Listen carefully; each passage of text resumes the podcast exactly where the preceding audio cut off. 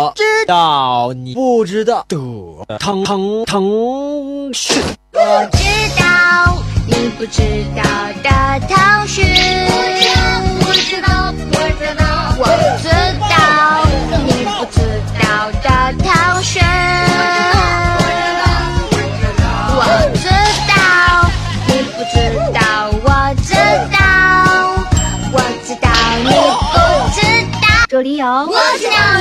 道你不知道的腾讯。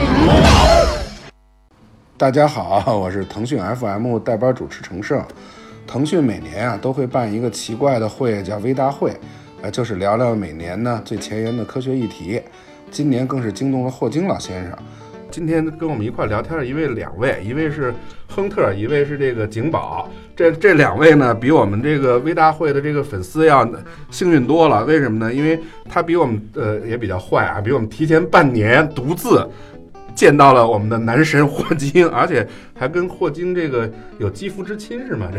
这个这据揭发，这个，然后他就整个微大会的这个幕后黑手，咱们这次的这个节目中请到他们，然后呃，咱们先请两位黑手这个自我介绍一下。呃，大家好，我是那个微大会项目的负责人汉特。呃，大家好，我是景天增，我和 Hunter 我们俩都来自腾讯。呃，然后呢，我是负责这个微大会的一些视频项目，包括此次这个霍金他的演讲视频的一些拍摄、剪辑这方面的工作。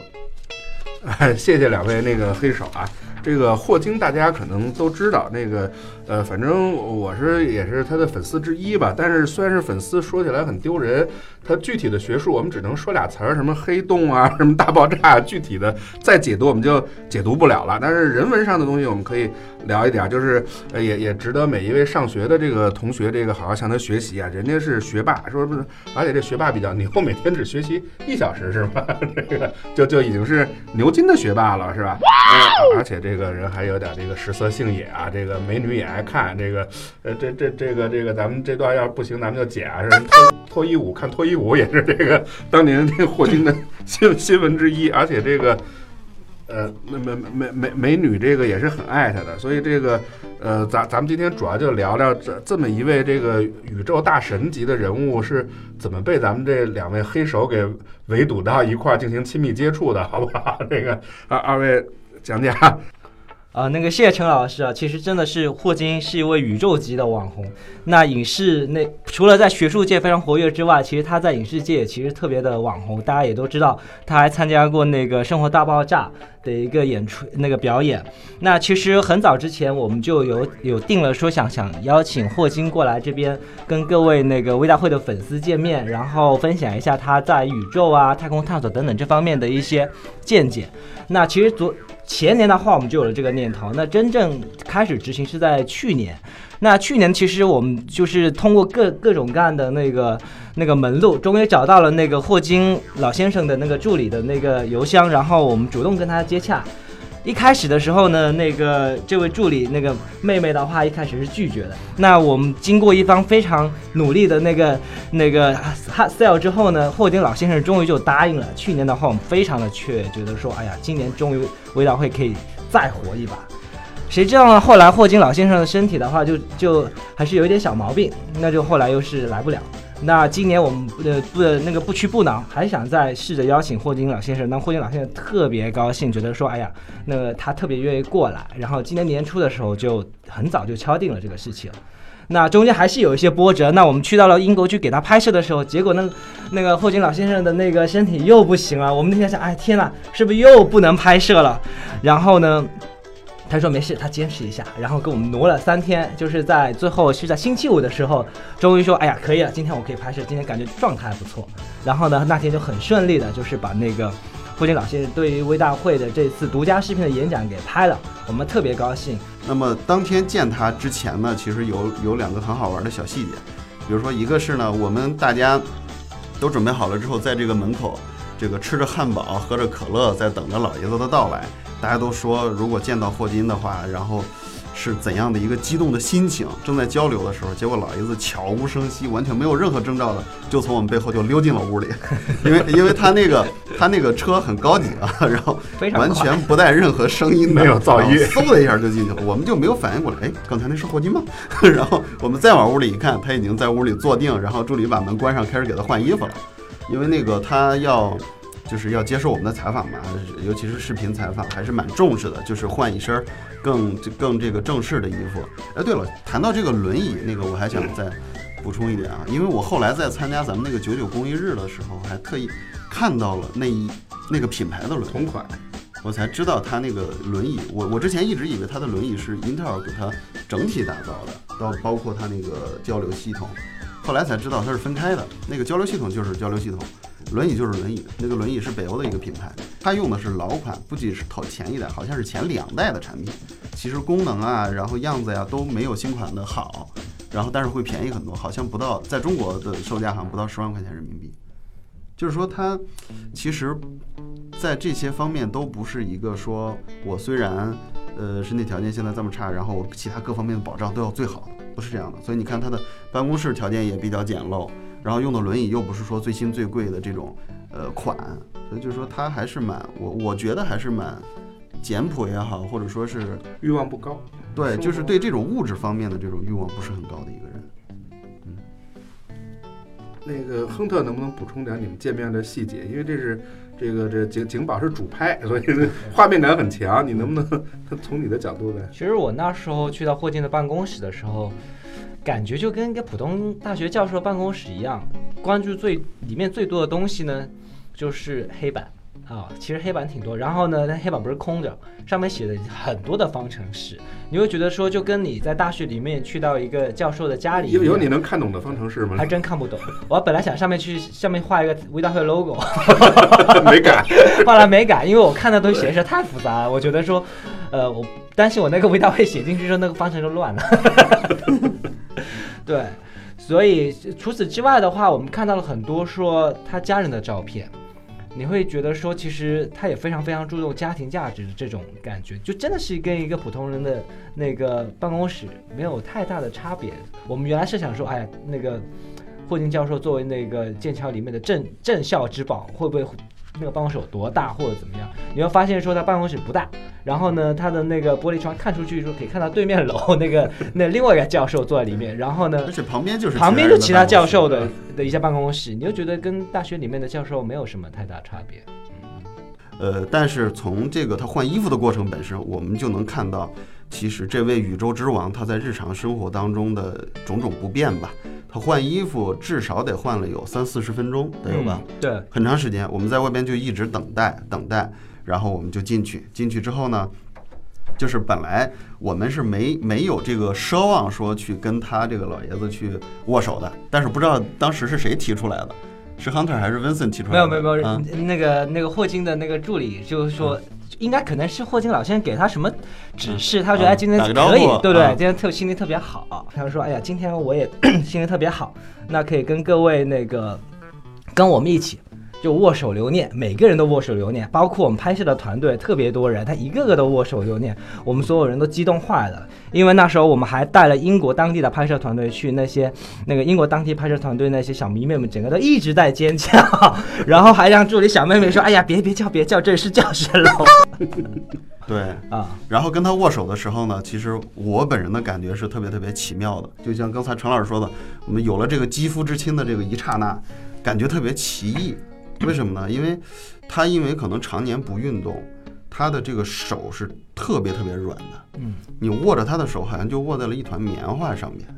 但是就是说，他又不像那个我们想象当中的一个久病很久的一个人那样，他的手特别的骨瘦如柴啊那样的，不是那样，他的手其实还肉还蛮多的，肉啊。对，都是肉。但是呢，你摸起来的时候就是没有，呃，当然我没有呃过于去细的不断的抚摸哈，我只是轻轻的触碰了一下。然后那个虽然我很珍惜这个摸它的机会，然后那个反复摸几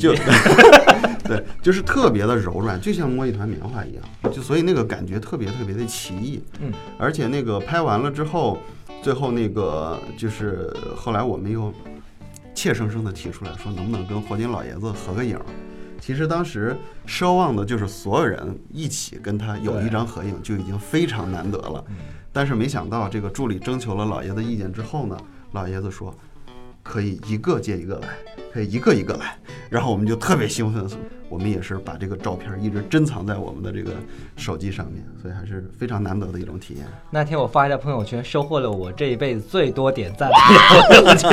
这个这个亨特和这个景宝一分享，听得我们这是这个羡慕嫉妒恨啊！但不过我们还得代表微大会和霍金的粉丝感谢二位这么艰苦付出的努力啊！不过虽然这样，我们还不会放过你们。就是刚才你们说了很多你们跟霍金见面的细节，我们不满足，我们想了解一下，因为我们看新闻报道啊，就是老老爷子很少跟企业有这种接受邀请啊什么的，有一些合作。就是你们到底怎么打动这个老爷子的？能不能透露一点？因为其实大家都知道，那个霍金教授的话，他不仅仅说自己在一个学术界里面去钻研理论，他还有一种热情，就是把这种知识去连接给大众。因为当时有一个迷妹问他说：“哎呀，我最喜欢的一个乐队的一个歌手他们解散了，我很伤心。”然后那个。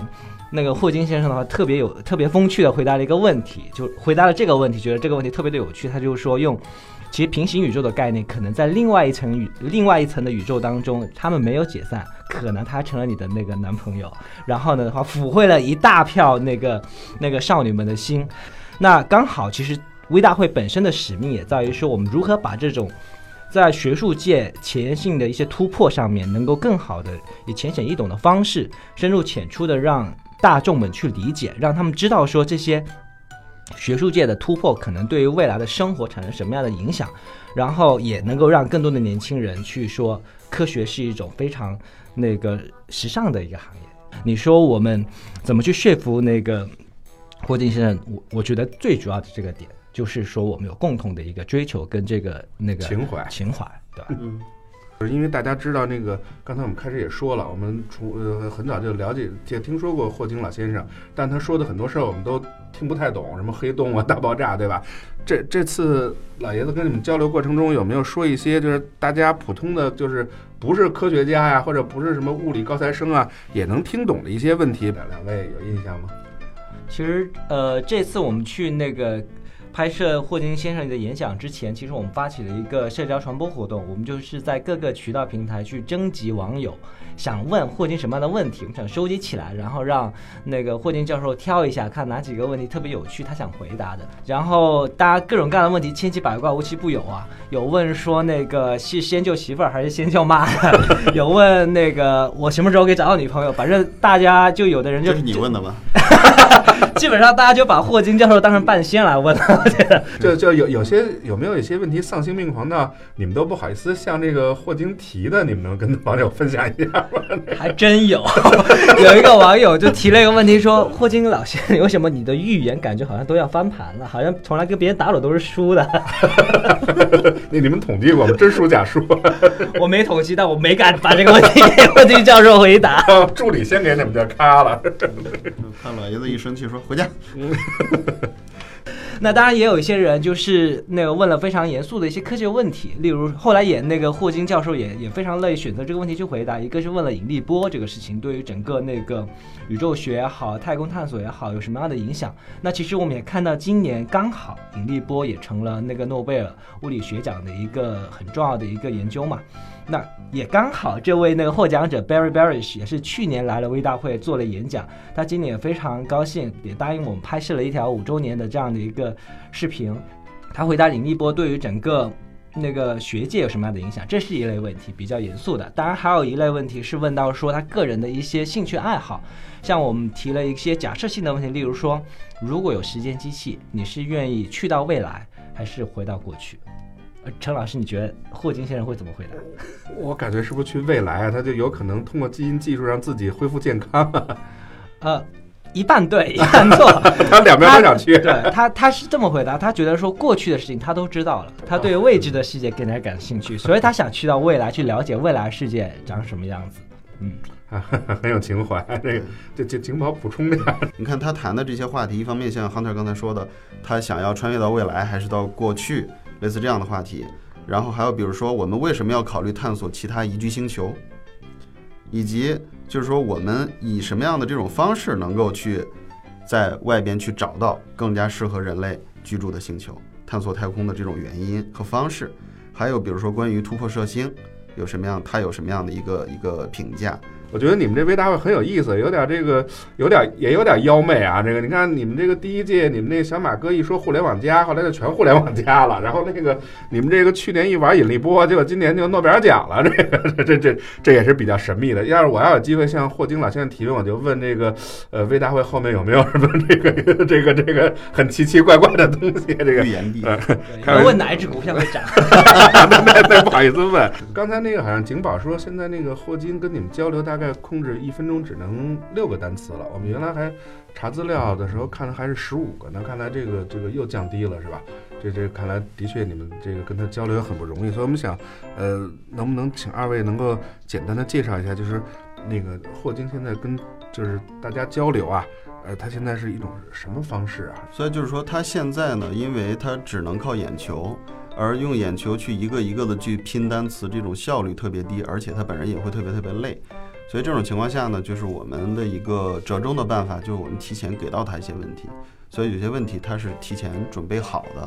然后就是在现场我们把这个问题提出来，他把这个答案。呃，说出来，但是其实是也是他背后经过深思熟虑思考他自己的一个答案。然后中间还有一个特别好玩的一个细节，就是我们问问了他一，就是他演讲的那个部分嘛，然后啪啪啪啪啪啪说说了几点，说了几点之后呢，然后是一段漫长的沉默，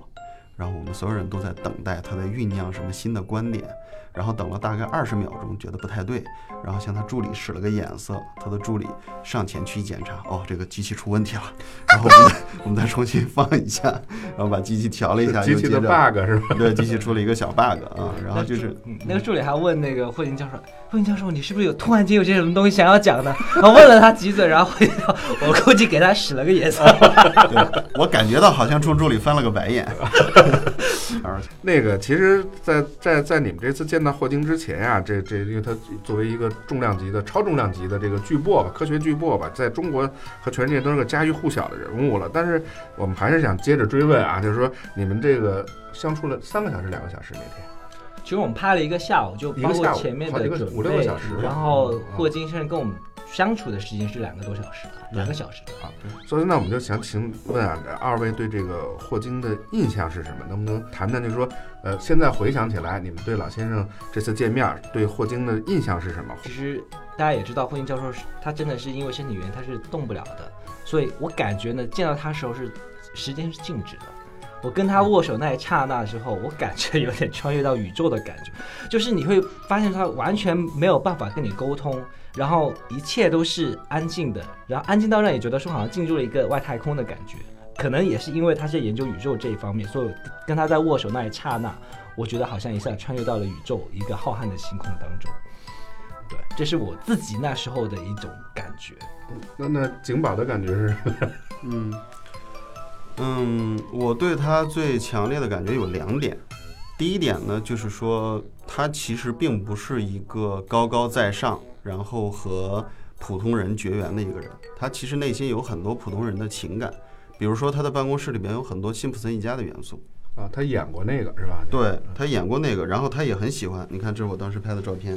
啊，可惜这个音频节目没法分享给大家，只能我我自己当福利看对了这个。就是他的办公室里面，包括这个钟表啊，还有这个挂在墙上的这个画儿啊，有很多这方面的一些元素。就是他是一个，可能是很有童心的一个人。很很快乐，除此之外呢，我还想我还想说一下我自己的一个很切身的感受，其实就有一种蛮强烈的感觉，就是心酸。举个例子，当时在采访他的过程当中，当时呃温森采访他，采访他的过程当中，其实我们注意到每隔大概二三十分钟，他的助理就会拿一张拿一拿一个小手帕去给他擦擦嘴角的口水，因为他的肌肉完全无法控制。他现在全身上下只有眼球能动。说实话，我每看到这一幕的时候，我我觉得蛮心酸的。就这样一个，就是中国传统的讲烂的话，就叫身残志坚啊。其实他，我觉得已经远远超超出了这个范畴了。因为，呃，包括最后在采访完他之后，我们把他就是送走了之后，他在长长的走廊的尽头，他的助理当时去按电梯，所以那个长长的走廊里面只有他一个人的背影的时候，我看着特别的孤独，也让人感觉特别的心酸。就是这样一位，就是身体条件已经是这样，全身上下只有眼球能动的一位老人，然后还在不断的开动自己的大脑，去研究人类应该如何能够在这个地球上生存的更好，包括如果生存的不好的话，我们应该如何到外太空探索去探索，去找到一个更适合人类的地方。他还在思考这种全人类面临的共同的难题，所以我觉得他是特别让人值得敬重的一个人。呃，但是二位，我觉得你们除了是这个呃霍金的粉丝啊，或者现在流行说法叫迷弟之外啊，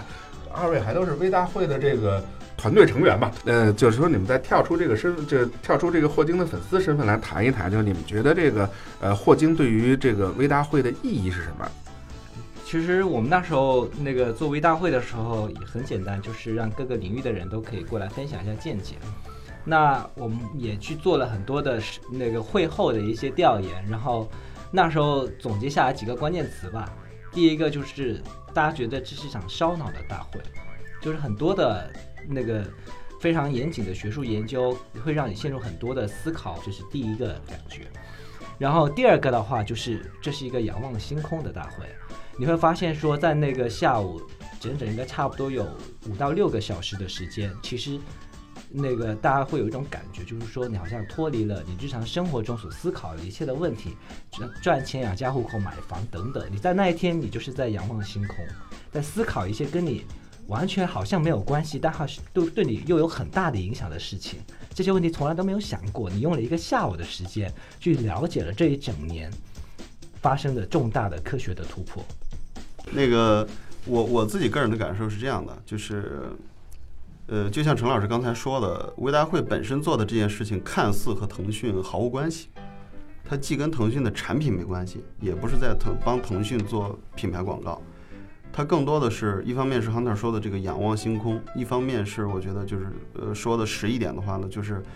让我们都能有一个专门的时间来进行一个前沿的探索。大家怎么样能够一步一步的向前探索，能够用用一种更加长远的眼光去逐步的解决这些问题？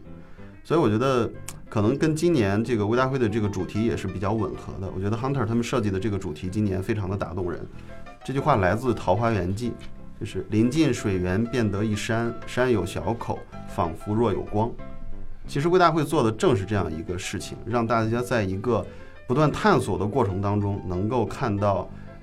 一束耀眼的光芒，然后能够探索到一个新的世界，能够有更更宽广的这种视野去审视我们人类本身，然后去面向未来。感谢亨特和景天增这个景宝给我们带来的这种精彩的分享啊，让我们感受到这个呃，通过他们，我们也就是感受到了这个呃霍金教授强大的气场和他这个非常这个有一点悲天悯人那种情怀吧。如果要是我们觉得视频不满意，我们再号召网友向二位拍砖，谢谢二位。欢迎大家关注今年的微大会，回头我们也会把每位嘉宾演讲的这个内容的精华版放到我们腾讯视频上面，大家在腾讯视频里边搜索“二零一七腾讯微大会”就可以看到相关的内容。呃，谢谢大家对微大会的支持，希望大家每一年都能够关注微大会，关注科学，热爱科学，然后让大家都呃让更多的人参与到科学事业当当中，让科学成为一种新时尚。嗯，谢谢大家。